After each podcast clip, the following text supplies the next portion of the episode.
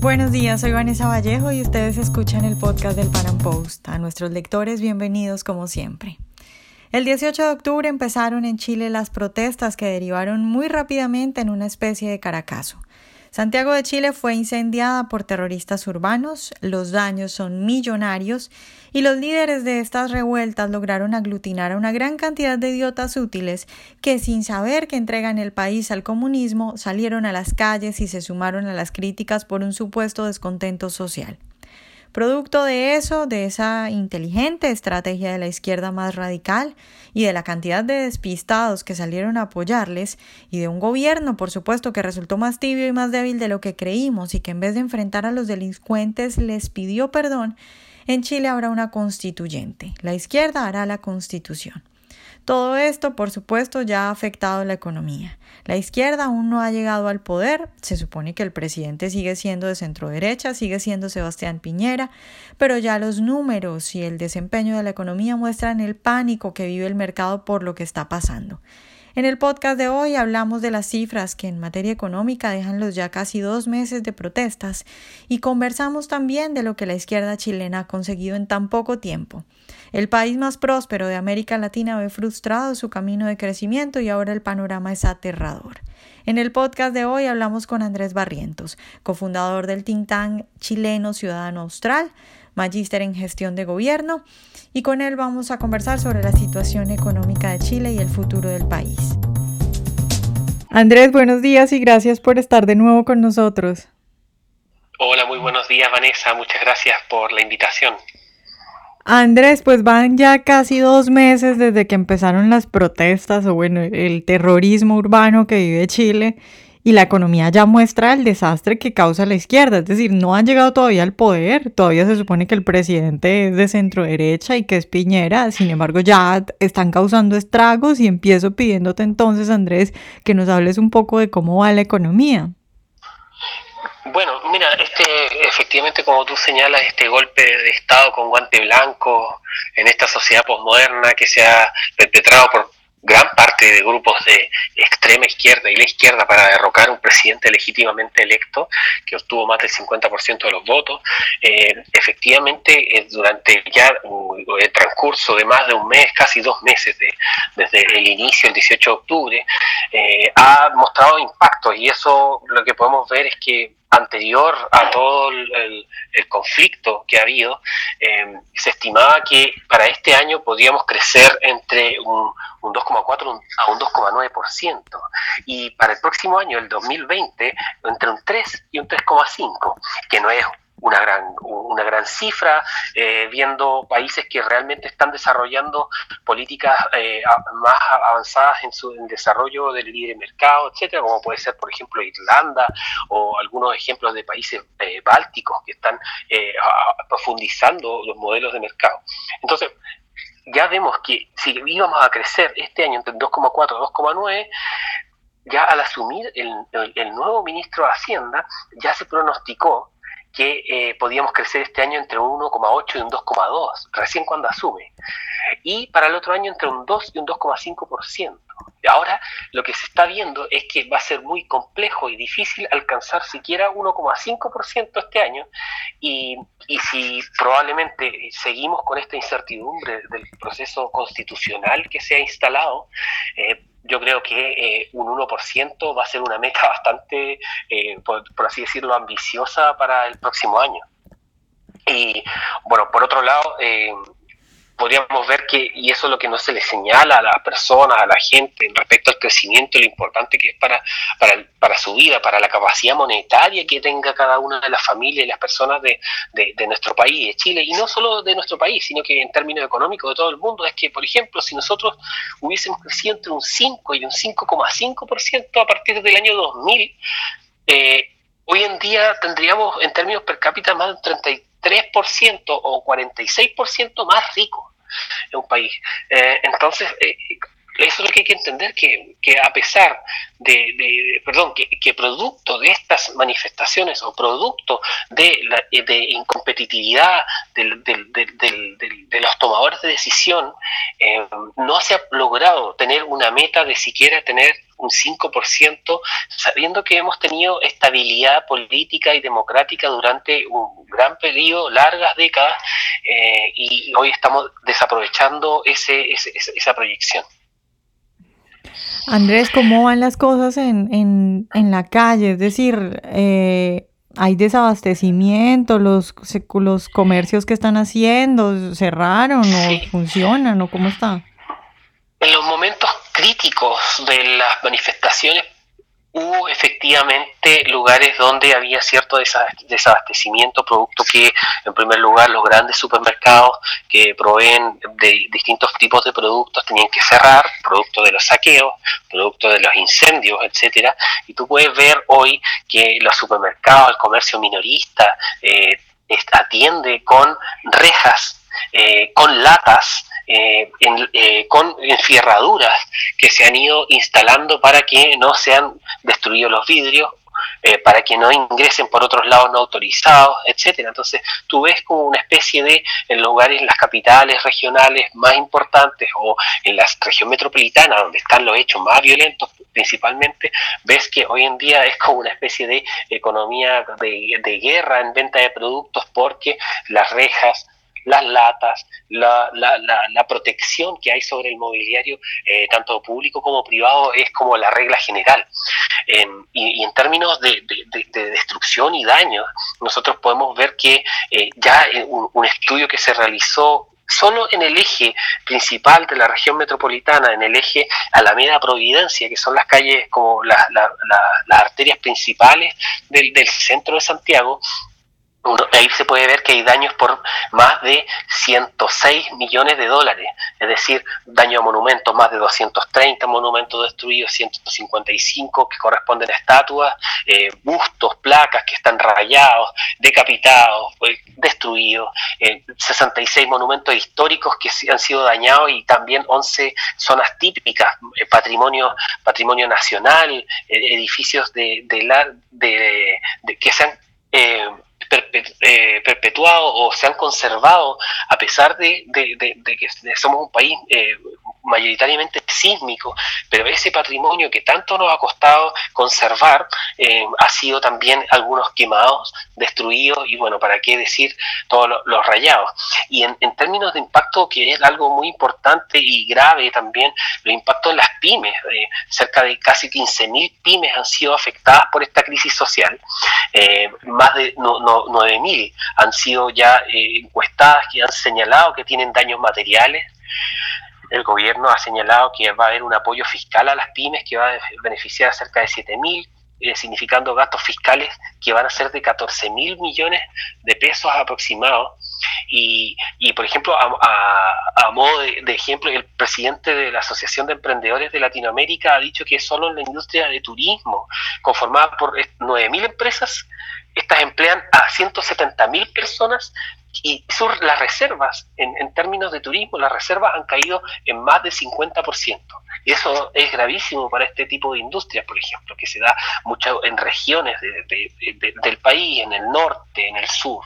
Y las, hasta ya al 25 de octubre, las pérdidas en el comercio se estimaban que eran más de 1.400 millones de dólares lo cual no es menor. Y, en cifras oficiales también, en términos de trabajo, ya se ha dicho que desde el comienzo de la crisis eh, hay cerca de 80.000 despidos catastrados.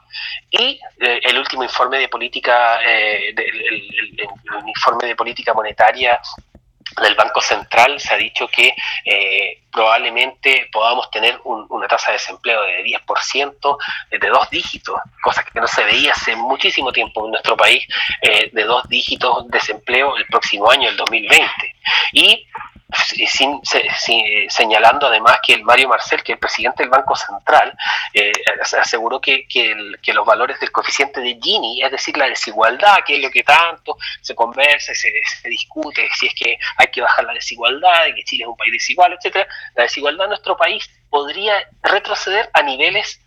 que teníamos el año 1990. Por lo tanto, la, crisis económica o cómo se ha deteriorado la economía chilena es, una de las, de las consecuencias de la irresponsabilidad de las formas de manifestaciones que se han dado y se han perpetrado y han sido siguen sosteniéndose por parte de la izquierda eh, parlamentaria, izquierda extraparlamentaria y también los grupos eh, eh, más subversivos, los grupos anárquicos, entre otros. Andrés, y en este momento la situación en las calles, ¿cómo está? ¿Siguen, siguen los saqueos, siguen las protestas o eso ya se ha calmado? Mira, Vanessa, dentro del, de las manifestaciones que han habido, han habido episodios absolutos de violencia en principales ciudades del país, eh, cosas que han tenido distintos vaivenes. Em, desde días donde la quema de iglesias es una máxima, hasta días donde el saqueo es la máxima, días donde eh, la toma de carreteras o de calles es eh, la prioridad, y hay otros días donde concentraciones masivas se dan. Entonces, en esto que nosotros hemos, llamado y también entendemos que es una, una, una, una revolución del tipo molecular que, Félix Guattari o, Deleuze señalan en, su, en sus textos teóricamente, esto obviamente va a tener distintas, uh, distintos vaivenes. Días donde la concentración poblacional de una manifestación son importantes, pero también se da que en forma celular se hacen ataques puntuales en distintos lugares. Eh, en la actualidad lo que está ocurriendo es que se están llevando a ciertas manifestaciones, pero desconcentradas, y hay otros días donde precisamente se intenta eh, eh, perturbar la tranquilidad de las personas que eh, viven en barrios más acomodados de Chile. Entonces yo te diría que hoy, en estos momentos, en nuestro país, más que tener eh, manifestaciones, grandes concentraciones que lograron llevar a más de 800.000 personas al, todo el eje Alameda Providencia de Santiago y que tenían un carácter bastante, eh, en, términos eh, de, violencia, de destrucción y también algunos que ingenuos que van de forma pacífica. Eh, yo te diría que hoy es más focalizado, hay tomas puntuales de algunas carreteras o ejes principales que se dan en el día, en la noche ciertos simbolismos y, también cortes de calle a través de barricadas y por otro lado algunos ataques puntuales a la, y, perturbación de la tranquilidad de los sectores o barrios que son más acomodados que si nos vamos hace 10 años atrás cuando fue la, la, la, la revolución del 2011 que después condujo a la elección eh, de diputado al, Partido Comunista, Camila Vallejo, que fue muy conocida por el tema de la educación, por eh, Giorgio Jackson, otro, otro que también estuvo liderando las protestas del 2011. Eh, las protestas en esos sectores o barrios más acomodados era algo imposible de pensar. Y hoy en día estas, estas estrategias de, de revolución celular o molecular, como podríamos hablar, están teniendo ciertos focos para perturbar la tranquilidad y promover también el miedo eh, y reacciones impropias por parte de, las personas que viven en esos barrios donde nunca antes, por lo menos en estos últimos 30 años, eh, habían habido manifestaciones severas. Andrés, ya para terminar, hablemos de uno de los objetivos fundamentales de los líderes del paro, que es la constituyente. ¿Cómo va eso? Sí, bueno, como han sabido ustedes, han habido algunas intervenciones de chilenos eh, que han estado en la asamblea en, en, Venezuela, algunos públicamente han señalado que hay una coordinación institucional de, la, de, de, organizaciones, de, sindicatos, etcétera, que alberga, esto se llama la Mesa Unidad Social, alberga cerca de 100 organizaciones de representatividad ahí hay mucho que dudar de ello en tanto a, la cantidad de personas que, dicen que representan, pero principalmente podemos ver que la mayoría de las organizaciones eh, son de carácter autonomista, de carácter izquierda radical y también del Partido Comunista o Frente Amplio, que es el análogo de Podemos en España. Este tipo de organizaciones que se hacen y se autoproclaman como los representantes de, del pueblo chileno, eh, han señalado desde el día uno que eh, ellos desean que esto va, y dicen que va a frenarse a través de si cambiamos la constitución política de nuestra república, porque eh, nuestra constitución perpetúa un modelo social, político y económico que favorece el mercado libre, una sociedad capitalista, y ellos quieren destruir, abolir este tipo de, de sociedad, desconociendo, por supuesto, todos los avances que hay y que ha habido y el ejemplo que ha dado país, en nuestro país en este corto periodo de eh, la institucionalidad que ha logrado eh, generar y la confianza en las inversiones, que eso ahora si ponemos una hoja en blanco y quien lo han logrado, porque eh, presionaron de tal manera eh, a, través de las manifestaciones, las marchas y la sucesiva eh, paro, etcétera, presionaron para que los políticos, en, tanto en el Congreso, tomen la decisión de avanzar hacia un proceso constituyente que ni siquiera estaba considerado dentro de nuestra, nuestra constitución política. Y ese es un escenario de hoja en blanco que va a tener un plebiscito de entrada en abril y un plebiscito de salida eh, a fin de año. Y eso, eso es lo que está teniendo a Chile y si sigue esta incertidumbre constitucional en un paso en blanco, en una hoja en blanco, va a, tener consecuencias mayores en nuestra economía. Una persona que, que tiene eh, serias intenciones de invertir en minería, en grandes proyectos que pueden generar eh, rentabilidad y además empleo y, economías de escala que puedan irse eh, instalando en ciertas regiones del país, va a ser muy difícil de que estos inversionistas puedan eh, poner su, una apuesta por nuestro país y vamos a tener un escenario donde una constituyente puede generar cualquier cosa. Tenemos ejemplos varios en nuestra Latinoamérica que han sido eh, no exitosos y han sido constituciones que terminan dando mayor poder a la clase política, mayor poder discrecional a los políticos y eh, probablemente eh, generando escenarios de expropiaciones futuras uno no lo sabe, pero el, documento que va a resultar finalmente. Pero si ya nos ponemos a hablar de un documento en blanco, teniendo antecedentes de que el, el, el proceso iniciado por la expresidenta Michelle Bachelet un, generó un documento en el cual los recursos naturales iban a ser administrados por el Estado, es decir, expropiación de, recursos y empresas. Y por otro lado, se iba a propender a tener mayor eh, eh, ponderación los derechos colectivos ya sabemos que hay un escenario distinto. Ya se está hablando y se está discutiendo de que hay que incluir cuotas para los constituyentes. Entonces, esa, la desnaturalización de lo que significa la igualdad ante la ley ya es un hecho dentro de la, de la discusión política que hay en Chile en la actualidad. Entonces, eso es lo que nos tiene bastante, eh, eh, eh, bastante no contentos dentro de este proceso que se, ve que, tiene para rato. No, asustada, asustada estaría yo, no contenta, yo creo que es muy poco para lo que está pasando en Chile. Bueno, Andrés, pues, mm, pues, muchas gracias por estar hoy con nosotros y por, por, darnos tu análisis de la situación.